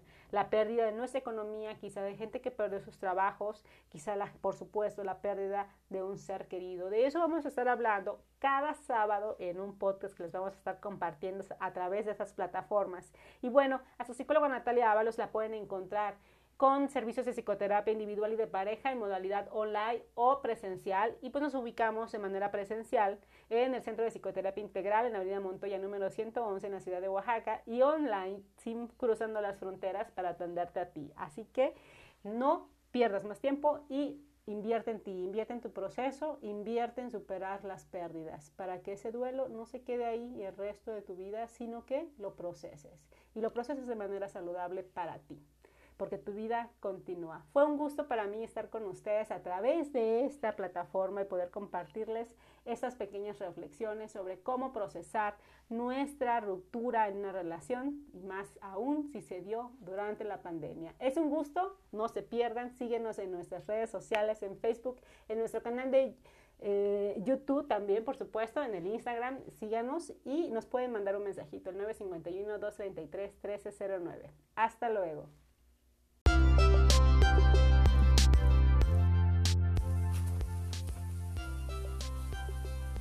Tendencia es un spa pensado para mujeres, un lugar cálido y de armonía.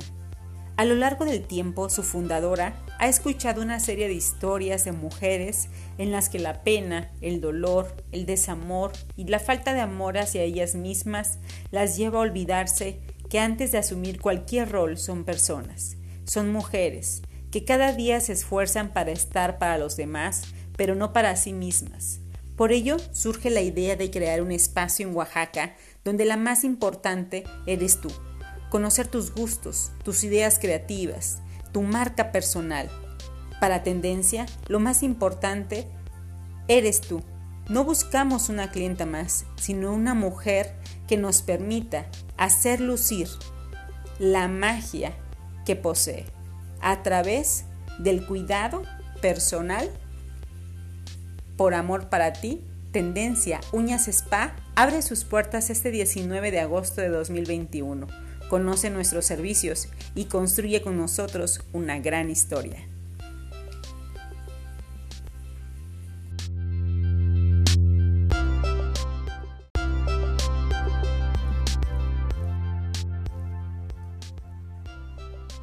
Tendencia es un spa pensado para mujeres un lugar cálido y de armonía. A lo largo del tiempo, su fundadora ha escuchado una serie de historias de mujeres en las que la pena, el dolor, el desamor y la falta de amor hacia ellas mismas las lleva a olvidarse que antes de asumir cualquier rol son personas. Son mujeres que cada día se esfuerzan para estar para los demás, pero no para sí mismas. Por ello surge la idea de crear un espacio en Oaxaca, donde la más importante eres tú. Conocer tus gustos, tus ideas creativas, tu marca personal. Para Tendencia, lo más importante eres tú. No buscamos una clienta más, sino a una mujer que nos permita hacer lucir la magia que posee a través de su cuidado personal. Por amor para ti, Tendencia Uñas Spa abre sus puertas este 19 de agosto de 2021. Conoce nuestros servicios y construye una historia con nosotras.